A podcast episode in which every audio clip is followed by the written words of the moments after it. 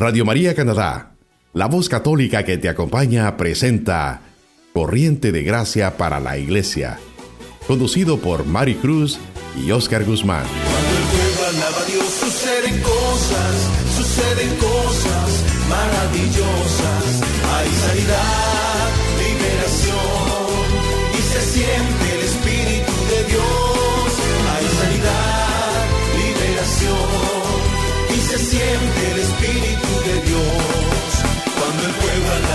suceden cosas, suceden cosas maravillosas.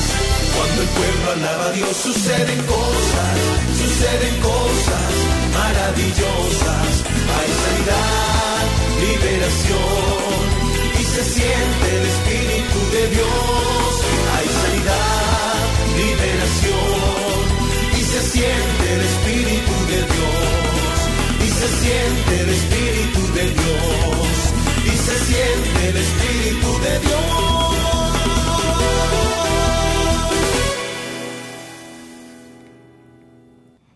Muchas bendiciones a todos nuestros hermanos y hermanas que una vez más sintonizan su programa Corriente de Gracia para la Iglesia de la Renovación Carismática Católica. Los saludamos desde los estudios de Radio María Canadá. Aquí estamos en estudios con el hermano Oscar Guzmán y nuestro invitado de honor que nuevamente nos acompaña el padre Edgar Romero.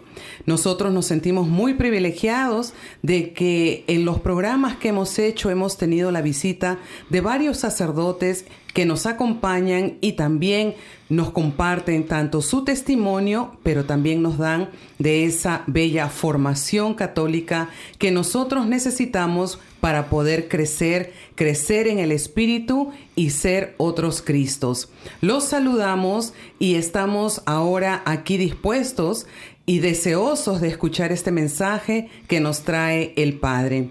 Pero quiero invitarlos a que ustedes se pongan cómodos, puedan traer una libreta de apuntes, porque el Padre nos va a llevar en este recorrido de cómo nosotros podemos encontrarnos con el gran amor. El gran amor que muchas veces es el desconocido en nuestras vidas porque no tenemos esta relación con nuestro Abba, con nuestro Padre. Pero antes que eso, vamos a invitarlos a que nos pongamos en la presencia del Señor. En el nombre del Padre, del Hijo y del Espíritu Santo. Pedimos el auxilio de nuestra Madre María Santísima para que a través de este mensaje el Señor abra nuestro corazón, prepare nuestra tierra y nosotros podamos recibir de este amor, este amor que quiere llegar hoy a tu casa, quiere llegar hoy a tu corazón para transformarte. Todo esto lo pedimos por la intercesión de nuestra Madre María Santísima. Amén. Amén. Los invito a todos mis hermanos a poder escuchar esta palabra que el Señor tiene para cada uno de nosotros, que inicialmente se la dirigió a Jeremías y ahora se la dirige a ustedes y a mí. Esta palabra se encuentra en el capítulo, en el capítulo 33 de Jeremías, versículo del 1 al 3. Estando Jeremías todavía preso en el patio de la guardia, la palabra de Yahvé le llegó por segunda vez de esta manera. Esto dice Yahvé, que hizo la tierra, dándole forma y firmeza, y cuyo nombre es Yahvé. Llámame y te responderé. Te mostraré cosas grandes y secretas que tú ignoras. Palabra de Dios. Te alabamos, Señor. Una hermosa palabra que nos dirige el Señor hoy y creo que a través de este programa el Señor te está dirigiendo a ti y a mí muchas palabras que, que te invitan a salir de esta cárcel donde tal vez tú y yo estamos todavía eh, metidos. Jeremías estando preso, el Señor le dirige una palabra haciéndole reconocer que Él es el Dios de todo lo visible e invisible, el Dios que creó la tierra, el que creó todo lo que existe para cada uno de nosotros. Pero lo que más importante de esta palabra es cuando el Señor te habla con firmeza y te dice, desde ahí donde tú te encuentras, desde esa prisión en la que tú te encuentras, yo no sé cuál sería la prisión en la que tú o yo estamos, pero sí estamos en veces presos de nuestros propios de nuestras propias ideas, de nuestros propios deseos, de nuestras propias situaciones. Pero el Señor ahora te invita a salir de esa cárcel y te dice, llámame y te responderé y te mostraré cosas grandes y secretas que tú ignoras. Y esa es la verdad. Tú y yo, hermano, ignoramos muchas cosas secretas que Dios quiere mostrarnos poco a poco a través de su palabra. Y hoy, por medio de este programa de, de corriente de gracia, el Señor quiere mostrarte a ti una palabra. Una palabra que te va a dar vida. Una palabra que te va a sacar de esa cárcel donde tú te puedas encontrar y te dará la libertad de los hijos de Dios. Y de esta manera tú recuperarás esa dignidad que el Señor quiere que tengas como hijo de, de Él. Por eso, hermano, te invito a que compartamos todos juntos a través de esta palabra y que podamos este, prepararnos para poder escuchar lo que el Señor nos trae a través de nuestro querido sacerdote, el Padre Edgar Romero, que viene con mucha alegría y gozo a compartir lo que el Señor quiere que comparta para cada uno de ustedes y yo. Así es que, Padre, bienvenido. Bienvenido, Padre, nuevamente. Y como le decía al principio, todos estamos ahorita preparados para recibir lo que Dios quiere eh, decirnos a través de usted. Y quisiera eh, poner esta, esta pregunta en la mesa. ¿Qué es el amor? ¿Qué es el amor de Dios? Y si Dios no es mi fuente de amor, ¿quién es? Que usted nos lleve por todo ese recorrido. Bienvenido, Padre. Muchas gracias, gracias nuevamente por la invitación. Y quisiera empezar pues con haciendo un recuento de lo que hablamos y conversamos brevemente en el anterior programa sobre el, amor de Dios. Y una de las cosas que decíamos es que eh, lo que nos enseña Primera de Juan, eh, la primera carta de Juan, el capítulo 4, es que Dios nos amó primero. Tomar conciencia de esto es fundamental para el cristiano, porque de aquí nace el amor verdadero.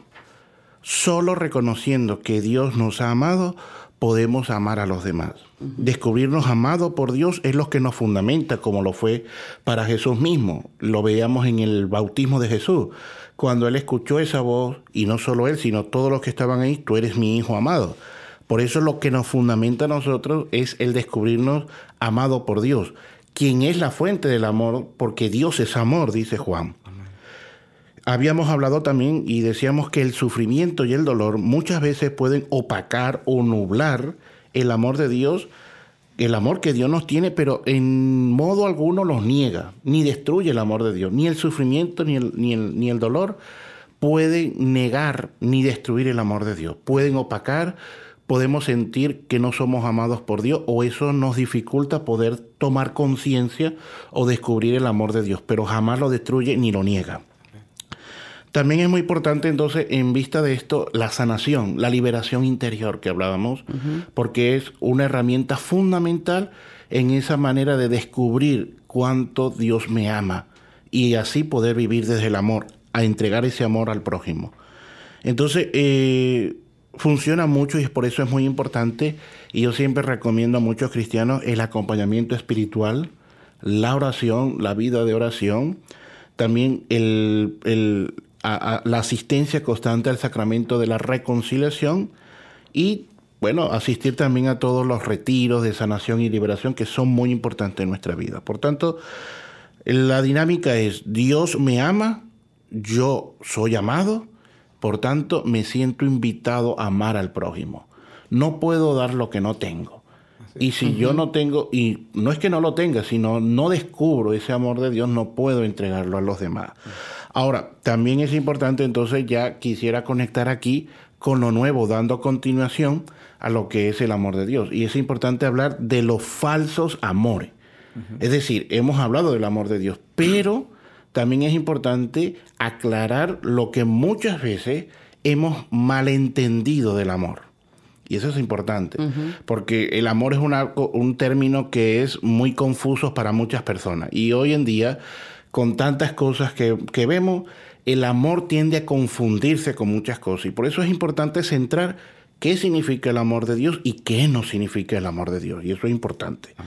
Por eso eh, hay, es importante pensar lo que no es el amor de Dios, lo que no viene de Dios. Y esto es importante porque en muchas ocasiones las falsas ideas de amor se pueden convertir en ídolos en nosotros.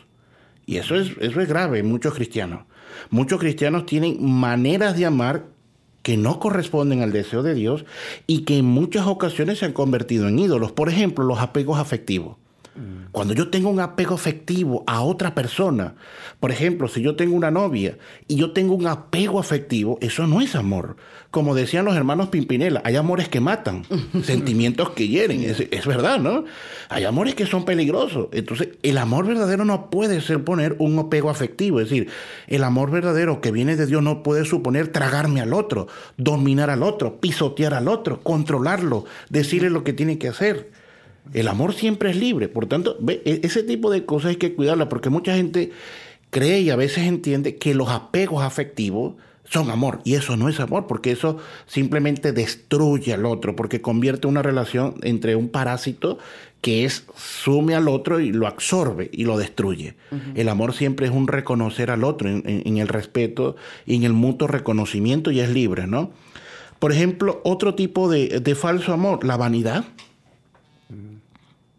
el, amor auto, la autoglorificación, por ejemplo.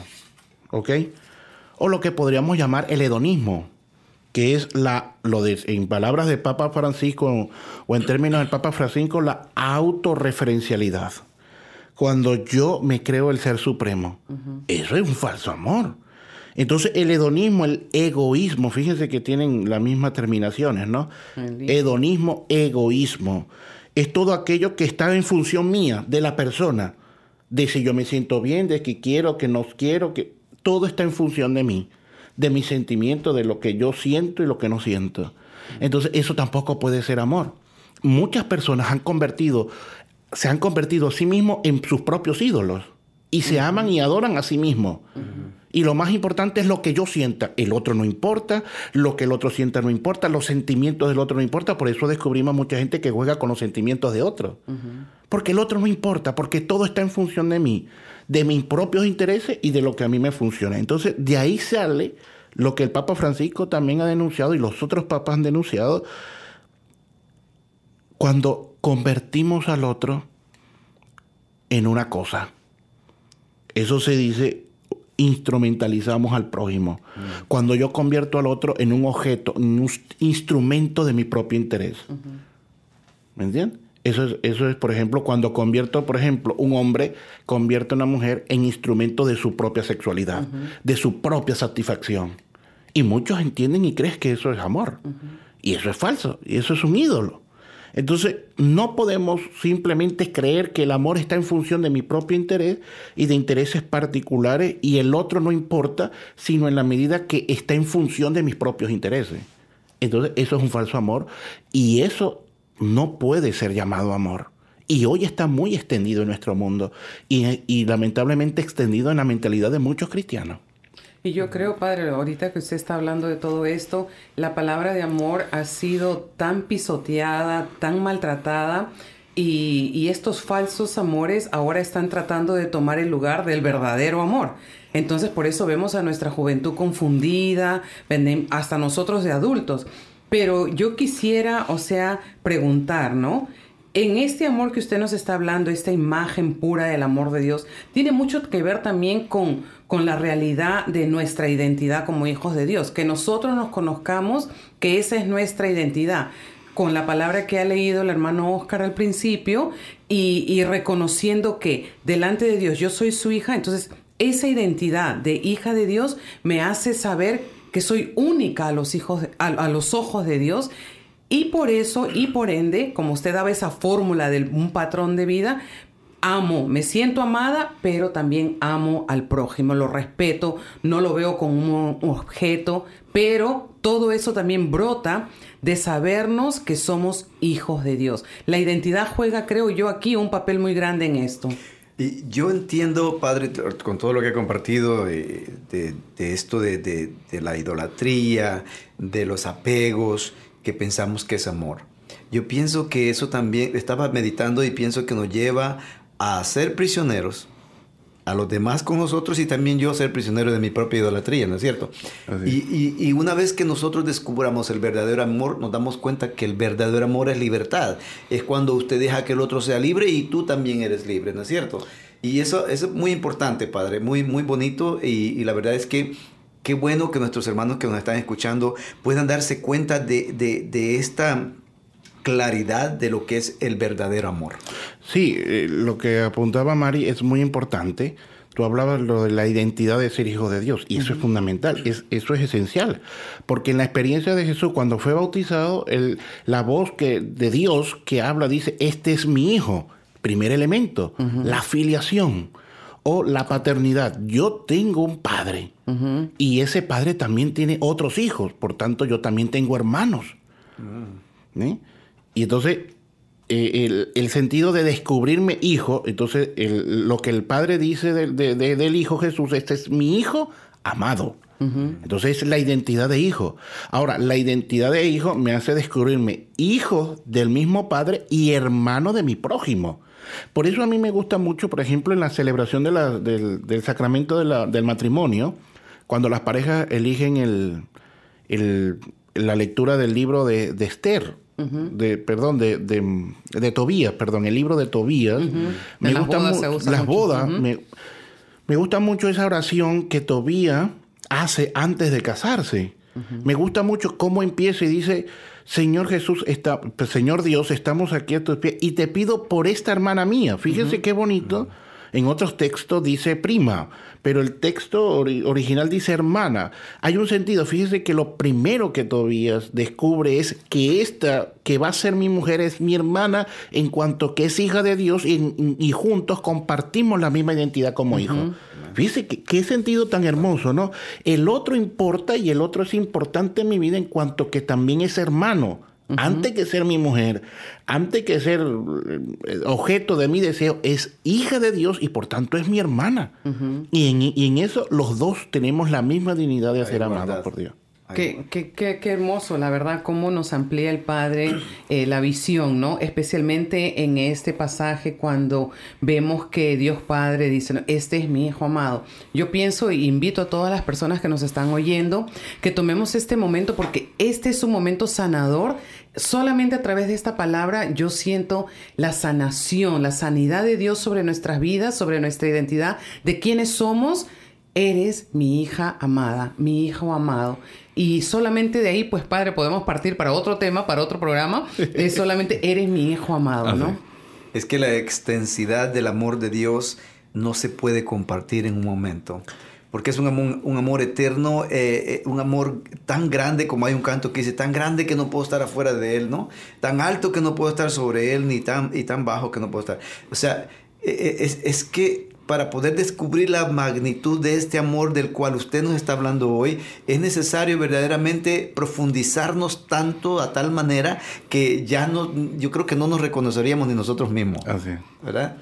Bueno, fíjese que una cosa de las que mm, yo invito mucho a los católicos, a los cristianos, los invito con, con todo mi corazón, es que aprendamos a acercarnos y a leer los documentos de los sumos pontífices, los documentos del Papa. Nosotros los católicos no estamos muy acostumbrados a leer los documentos del Papa. Mm. Y hay un una hermosa encíclica que escribió el Papa Benedicto XVI, me parece a mí una cosa hermosa, preciosa. El Papa Benedicto XVI es un hombre de una gran intelectualidad y una espiritualidad profunda. A mí me parece uno de los teólogos y de los grandes sabios hoy en nuestro siglo. El Papa escribió una encíclica que se llama Deus Caritaes, Dios es amor. Y yo creo que muchos cristianos la desconocen. Y hay una manera de, tan hermosa y tan bella de profundizar en el sentido del amor, y el Papa lo hace de una manera magistral. Él allí, en esa encíclica, él habla, él distingue un término en, en las Sagradas Escrituras, el amor, para, para hablar del amor se usan tres términos que son distintos. Se habla del eros, que es el amor entre el hombre y la mujer, que tiene que ver en el gustarse, en la atracción, en, ese aspecto está en la Biblia y es normal y es fundamental. Lo, vimos en el, lo vemos en el libro del Cantar de los Cantares. Ese amor, ese primer término que es, griego, que se llama eros, está en la Sagrada Escritura y el Papa explica la importancia del significado del eros. Después está eh, otro término que es griego también que se llama filia, que es el amor entre amigos. Es distinto. No es entre el hombre y una mujer, es entre amigos. Esa, ese estar cercano, la confianza, la amistad, cuando tenemos un amigo como un hermano, que es esa, esa cercanía, que no es una relación de, de, hombre y mujer, de novios, sino de una amistad. Y después está un, un, tercer, un tercer término que es muy, muy, muy particular y fue uno de los aportes del cristianismo y sobre todo de Pablo, el amor como ágape. Y los textos del Nuevo Testamento usan este término para hablar del amor de Dios. Y este es muy, muy importante, hablar del amor como ágape, porque aquí hay una riqueza y un nuevo significado del amor que es lo que Jesús nos vino a demostrar. Entonces, ¿por qué digo esto? Porque muchas veces otro de los falsos amores hoy en día es que nosotros hemos vinculado, y sobre todo el mundo de hoy, y sobre todo en la cultura que estamos viviendo hoy, se ha vinculado mucho amor con placer, ¿ok? O con goce, mm. solamente. Y eso el Papa, el Papa Benedicto XVI en su, encíclica, en su encíclica lo dice. Eso es el amor en eros. Y eso está bien, y eso es importante, porque el amor entre esposos, eso es importante y es fundamental. La atracción, el enamorarse, lo romántico, eso es importante. La fecundidad, el Señor nos dice en Génesis, unas y multiplíquense. Eso es importante, pero lo que no puede hacerse es vaciar o, centrar o creer que amor siempre es igual a eros o placer y goce. Y olvidamos que hay otra dimensión del amor, que es lo que entonces el Papa dice que es el amor como sacrificio, que es el amor como entrega, que es el amor el de darse, no solo yo puedo amar cuando siento gozo o placer, también se ama en el sacrificio, en el esfuerzo. Y es lo que no, Jesucristo nos demostró en la cruz. Y eso es lo que a muchos cristianos les ha costado. Y esto está afectando gravemente a nuestros matrimonios. Y esto está afectando gravemente a nuestras parejas, sobre todo los jóvenes, que no quieren casarse. ¿Por qué? Porque han centrado una relación del amor solo en el placer, en el eros. en la carne. En la carne. Y aquí viene, aquí surgen todas estas perversiones de, la sexualidad como las relaciones prematrimoniales, como todo el, abuso que hay en, el torno a la sexualidad. Y la iglesia y, la Sagrada Escritura no niegan este amor. El amor como héroe es fundamental, pero necesita la base también del el amor como ágape. Y este tiene que estar por encima y primero, que es el amor como sacrificio, como entrega, como, como donación. Aquello, y, lo, y se dice en el matrimonio, estoy dispuesto a amarte en la salud y en la enfermedad en, la riqueza y en la pobreza. Ese es el amor verdadero. Y ese es el amor el que estamos llamados a dar. Y ese es el amor que Jesucristo vino a demostrarnos.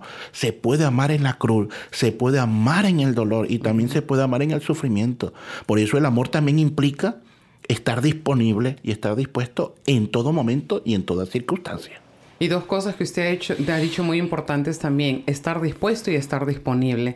Siempre yo uso esos dos términos porque muchas veces estamos eh, dispuestos, pero no estamos disponibles. Y, para, y para poder recibir, pues tenemos que estar dispuestos y tenemos que tener pues esas vasijas del corazón totalmente abiertas porque eh, se ha desviado, se ha desvirtuado la imagen del amor y muchas veces lo estamos dejando en la parte carnal pero no estamos viviendo esta parte de donación, de donación de mi yo, de donación de, de, lo que yo soy. Me, y ahorita me recuerdo del padre García cuando él eh, nos estaba dando las preparaciones de las charlas de matrimonio de nosotros. Tengo 28 años de casada. Y él me acuerdo que me preguntó, estábamos en la parroquia de Guadalupe recibiendo las clases y me dice, ¿por qué te quieres casar? Entonces, no dije nada, me quedé callada, ¿no? Pero, o sea, yo sabía, pues lo quiero, que es guapo, no sé qué, pero uno de chiquilla, ¿no? De eso, pero él dice, no, uno tiene que estar listo a morir por el otro. Por eso quieres casarte. Cuando tú lo miras y dices, entonces, él se refería ahora a ese amor ágape. El amor que se da, el amor que entra en ese sacrificio y en esa entrega. Y eh, yo creo que es súper importante lo que el Padre nos comparte a través de estas tres em, eh, formas de amar. Y este ágape es, este, este, este amor ágape es el que no se vive dentro del matrimonio. Y por eso muchos matrimonios terminamos o terminan este, en fracaso, en, en, en, separaciones y todo esto, porque no hemos entendido que el amor ágape es el que debe como usted decía, el primero que debe reinar especialmente en un hogar, el sacrificio, no solamente por los hijos, porque uno se sacrifica por los hijos, pero no se quiere sacrificar por la esposa. Así es. Y, viceversa. Y viceversa, claro. Entonces, qué importante es que cada uno de nuestros hermanos que nos escuchan, que tomemos cuenta de esto, que escribamos algo de esto y que lo compartamos con nuestros hermanos, con nuestros hijos, con quien te venga a preguntar algo de lo que es el amor. Me, explico porque qué bonito sería que todo el mundo escuchara este tema de las diferencias de amar a través de la iglesia que nos comparte eh, el Santo Padre Benedicto XVI. Benedicto XVI, sí. Y, y que yo creo que sería de exhortarlo a que lo leamos todos. Así es. Ya todos, escribí. Todos tenemos que, todos tenemos, tendríamos que leer ese texto, sobre todo para las parejas y los matrimonios, porque pregúntate algo cuando tienes a, tienes a una pareja que amas, o tienes un hijo, o tienes una esposa, o tienes un padre, pregúntate, ¿estás dispuesto a amar? Como dice Madre Teresa de Calcuta, hasta que duela, hasta el sacrificio, hasta la vida, porque la tendencia de muchos jóvenes es yo te amo mientras me sienta bien, ahí viene el hedonismo, el egoísmo, yo te amo mientras no haya problema, mientras no, haga, no haya sacrificio. El día de, cuando vengan las pruebas, cuando venga de verdad el sacrificio, entonces la tendencia es a huir. Por eso que los jóvenes no quieren casarse, porque prefieren vivir en una relación inestable, y que, como dicen por allí, hasta que el cuerpo dure, ¿verdad? Y si no, cada uno por su lado y no hay compromiso. Por eso, una cosa que es importante aclarar, el amor no es un sentimiento, el amor es una opción. Uno decide amar. No, no, puede ser que me sienta bien, me sienta mal, pero yo he optado por amar. Y eso es lo que Dios nos ha enseñado. Dios no se levantaba, hoy amo a, a los hombres, después no los amo. No, Dios optó por amar y nos ama de cualquier manera y cualquier modo porque es irrenunciable. Él optó por amarnos y hasta la muerte en la cruz nos ha amado. Y esto es muy importante para que poder nosotros entender de que tenemos que salir de esa parte del egocentrismo y poder ver a las otras personas. Entonces, antes de entrar en este receso, recuerden que y lo escribí padre, pero me dio risa porque puse el hedonismo y el egoísmo crea un sismo en uno mismo. Así es. Entonces yo creo que eso nos ayudará a poder eh, acordarnos que no, esté, no es todo en función de mí, sino que es hacia el prójimo. Mirar hacia el prójimo y imitar ese amor ágape, ese amor de Jesús en la cruz. Vamos a entrar en este breve receso y vamos a disfrutar de esta alabanza. Un mandamiento nuevo nos da el Señor y todos sabemos eso, que nos amemos todos como Él nos amó. Volvemos en breve.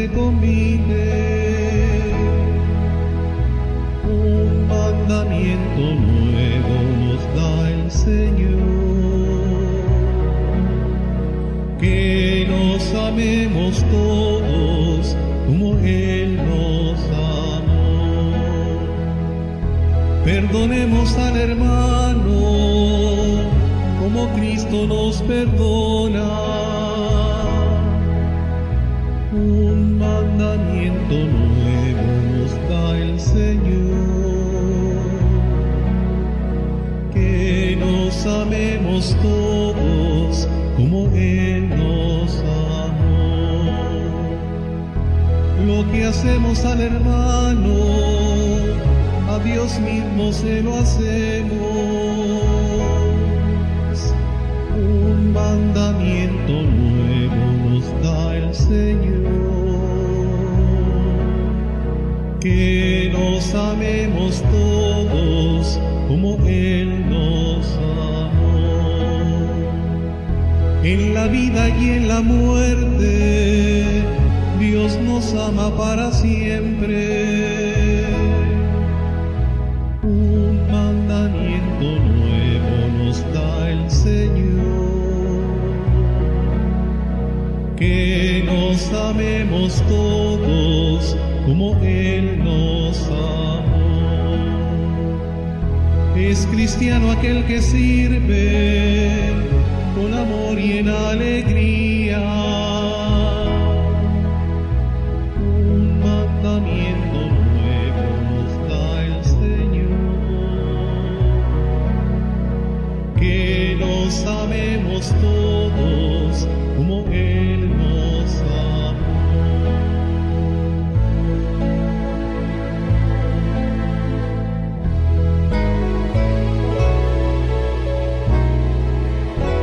Usted está escuchando Radio María Canadá, la voz católica que te acompaña. Continuamos con el programa Corriente de Gracia para la Iglesia, presentado por Mari Cruz y Oscar Guzmán. Ya estamos de regreso con nuestro programa favorito, Corriente de Gracia para la Iglesia, Eh, invitando a todos nuestros hermanos a que en este momento pues pongamos todo nuestro corazón, nuestra mente, todo nuestro ser para seguir escuchando a nuestro sacerdote que nos comparte eh, todo este, este, este este eh, tesoro de Dios para cada uno de nosotros. Y ojalá que también hayan disfrutado de ese canto donde nos llama eh, el Señor con este nuevo mandamiento, el que nos amemos los unos a los otros como Él nos ama a nosotros. Eh, padre, ¿nos podría usted entonces compartir más de este amor que hemos venido queriendo eh, vivir y que nos cuesta mucho? Sí, eh, en- yo les invito a leer, hermanos, a seguir profundizando eh, y, y sobre todo centrado en lo que es la fuente para nosotros de la, nuestra revelación y de nuestra fe, leer Primera de Corintios 13, del 1 al 13, aquel bello cántico del amor. Ahí está expresado lo que hemos estado hablando. El amor no es un sentimiento, es una opción. Y el amor no puede estar basado solo en el egoísmo y en el propio interés, sino Dios ha optado por amarnos y así todos debemos optar siempre por amar. Y eso es muy importante. Fíjense que quisiera compartirles aquí un pensamiento de Madre Teresa de Calcuta. Eh, en un pensamiento dice Madre Teresa, Dios nos ha creado para amar y ser amados. Y ese es el origen de la oración. Saber que Él me ama, que he sido creado para algo más elevado. Y en otro pensamiento dice Madre Teresa, el amor para ser verdadero tiene que comenzar por Dios. En la oración. Si oramos, seremos capaces de amar. Y si amamos, seremos capaces de servir. Y por ello debemos prometer que entregamos el corazón para amarles, porque ellos también han sido creados para algo más elevado. Eso es lo que nos, fíjense lo que nos dice la bella experiencia de una gran mujer que supo vivir, descubrir que Dios la amaba y entregar ese amor que Dios le había dado. Por eso, una tarea, una misión importante que tenemos nosotros los cristianos es volver a recuperar el amor puro y verdadero. El amor que no solo está centrado en mí, en mi deseo, sino que también es pensar en el otro, en cómo ser felices ambos, cómo crecer juntos. Por eso como Jesús nos dice, ámense unos a otros como yo los he amado, pero Jesús nos invita a amarnos mutuamente, siempre reconociendo al otro. Tenemos que superar la experiencia del amor como gozo y placer y también comprometernos en un amor como sacrificio y prueba. En esto lo vemos eh, reflejado en el amor de una madre y más auténticamente aún lo vemos reflejado en el amor de la Virgen María. Y es un reflejo del amor verdadero. Y en aquel momento de la encarnación del Hijo de Dios, ella, una de las cosas que experimentó um, la Virgen María es sentirse amada por Dios. Por eso en aquel canto de Magnífica, cuando la Virgen María se encuentra con su, su, prima Isabel, aquel Magnífica, ella dice, ¿no? El Señor ha mirado la bajeza de su esclava. ¿Qué está diciendo María allí? El Señor se ha fijado en mí, es decir, el Señor me ha amado. Ella se descubre amada. Y en el fondo lo que ella está diciendo es, lo que a mí me fundamenta es que yo me siento amada por Dios. Y por eso María no podía decir que no. ¿Por qué no podía decir que no? Porque ella se descubre fundamentada que está amada por Dios y ella podía, tenía que responder a ese amor igual con amor. Por eso, evidentemente, María es reflejo del amor de Dios. Y, en María descubrimos una manera de cómo volver a esa fuente del amor verdadero.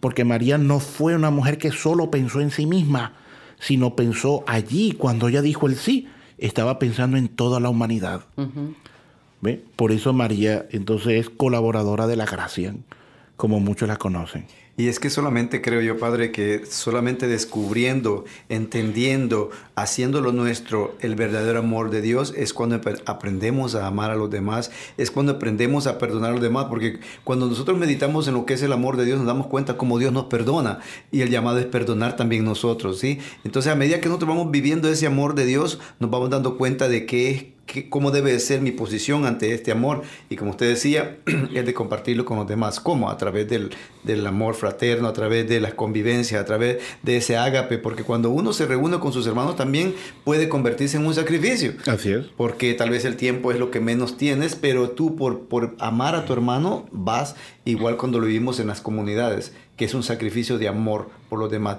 Y por eso es que la renovación carismática siempre, siempre habla de tener ese encuentro con el amor de los amores que es nuestro Señor. Eso es fundamental porque evidentemente, como hemos dicho, esa es la raíz, esa es la fuente. Por eso los cristianos tenemos que comprometernos cada día a crecer en el amor, porque nuestro mundo tiene sed de amor de Dios y tenemos un gran déficit de amor en el mundo, y eso es muy importante. Y yo creo que me parece, este, estamos ya pronto al Adviento, ¿no? A la época de Adviento y es una ocasión fundamental para meditar sobre el amor de Dios. Y usted ha dicho algo que, que yo creo que todos deberíamos de detenernos y pensar en cómo podemos recuperarlo. Recuperar, usted dijo, hay que recuperar esa imagen, hay que recuperar ese amor. ¿Por qué? Porque nuestra sociedad está vacía, nuestra sociedad, nuestros jóvenes, nuestras casas, y Qué bonito tener este tiempo de preparación, de espera, de, espera de llegada del nacimiento de nuestro Señor y por qué no empezar desde ya a preparar, a preparar el pesebre de nuestra vida. No esperemos solamente el día antes de Navidad, sino que desde ya. Yo pienso que todos los días tiene que ser una preparación. ¿Cómo podemos recuperar ese amor, Padre? ¿Cómo podemos nosotros recuperar nuevamente esa imagen de hijos de Dios? Fíjate que ya cerca al Adviento es una ocasión muy propicia que nos ofrece la iglesia para un, camino para ir descubriendo y regresar a esa fuente del amor de Dios. El Adviento es una ocasión propicia porque nos invita a meditar y a contemplar en la oración, como decía Madre Teresa de Calcuta, a contemplar aquel gran gesto de amor de Dios, lo que se llama la encarnación que es un gesto de abajamiento, como dice Filipense.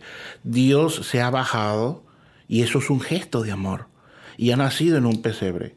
Entonces el adviento es una ocasión propicia y fundamental para contemplar y revivir en nuestro corazón, prepararnos a ese acontecimiento de la encarnación del Hijo de Dios. Por eso es un primer camino, es un paso que podemos dar eh, contemplando eh, eh, durante el adviento eh, eh, ese gesto de la acción de Dios que se ha encarnado y ha estado en medio de nosotros. Por eso el Adviento, durante el tiempo de Adviento, la iglesia nos presenta aquellos grandes primeros personajes que participaron en aquel misterio de la encarnación. La Virgen María, Juan el Bautista, Isabel, eh, Zacarías, los ángeles, los pastores, los reyes magos, todos estos personajes que están allí porque ellos nos ayudan a orientar y ellos también supieron y pudieron descubrir esa experiencia del Dios que los ama.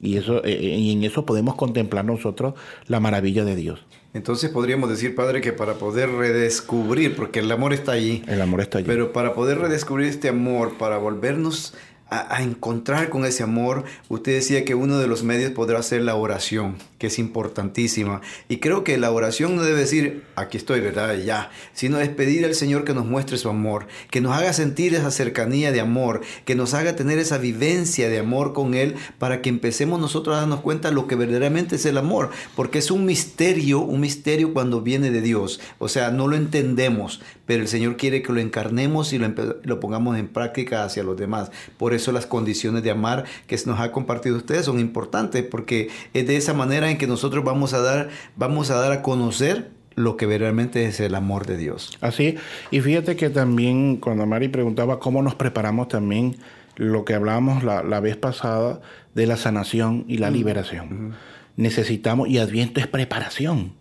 Y qué mejor ocasión que el Adviento para preparar esa casa, esa casa tan llena de heridas, tan llenas de huecos, de telarañas, con tantos dolores y sufrimientos. Qué mejor momento para perdonar y para sentirnos perdonados. Es una ocasión especial que nos podría servir para prepararnos. Por eso también el tiempo de Adviento, mucha gente no lo sabe, mucha gente cree que el Adviento es solo fiesta, mm. preparar la Navidad, pero em, la otra vez leía, me, gustaba mucho que San Francisco de Asís, durante el tiempo de Adviento, hacía sacrificios, como la cuaresma, porque el Adviento también es un tiempo penitencial para prepararnos con sacrificio, para preparar nuestro hogar y nuestra casa para que venga el Señor.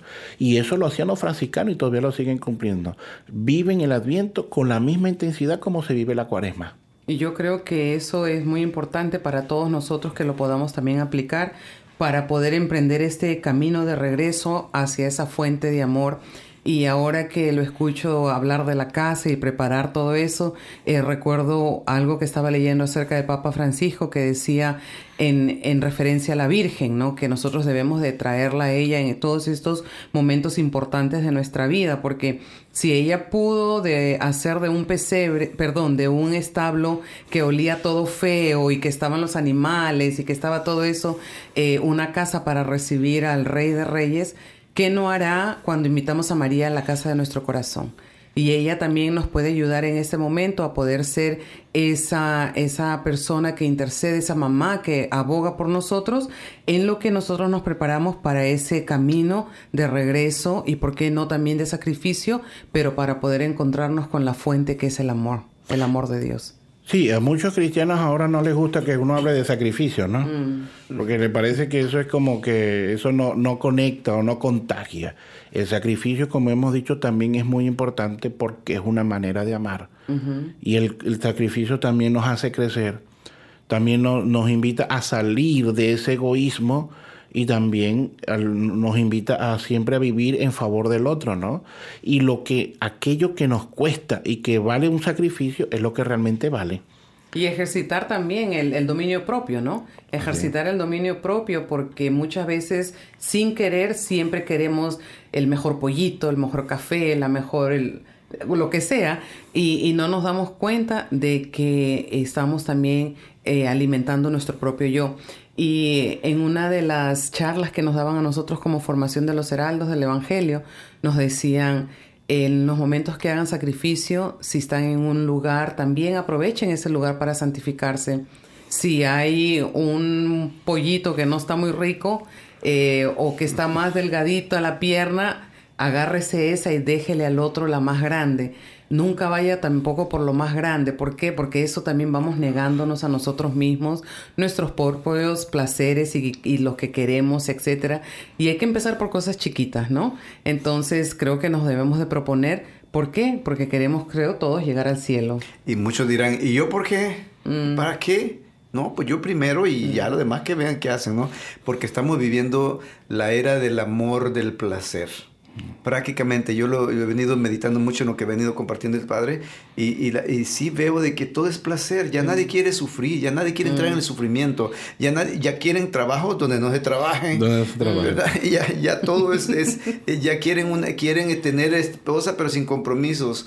Entonces este, estamos viviendo un tiempo muy crítico el que nos está llevando prácticamente a una destrucción como hijos de Dios, porque eh, ya no nos reconocemos como tal, ¿por qué? Porque solo es el placer placer. ¿Acaso Dios es solo de placer? No hemos meditado en la cruz de Jesús, cómo la llevó, con amor, con gozo, con alegría, pero también el sacrificio que lo hizo por, por todos nosotros, ¿no es cierto? Fíjense que una de las cosas que se le ha acusado a la iglesia es de que precisamente ha robado al mundo el placer y el gozo.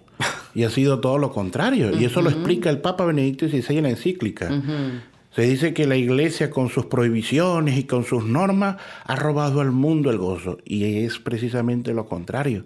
La iglesia quiere a través de la palabra de Dios conservar el auténtico y verdadero gozo. El verdadero. No los gozos, no los gozos pasajeros, no los placeres pasajeros, no las experiencias que yo llamo burbujas, que son experiencias momentáneas. La iglesia, claro que se opondrá y tenemos siempre que oponernos a esos placeres vacíos, a esos placeres momentáneos a esos placeres que no llevan a nada y que siempre nos van a destruir. Ese es el problema de esos placeres.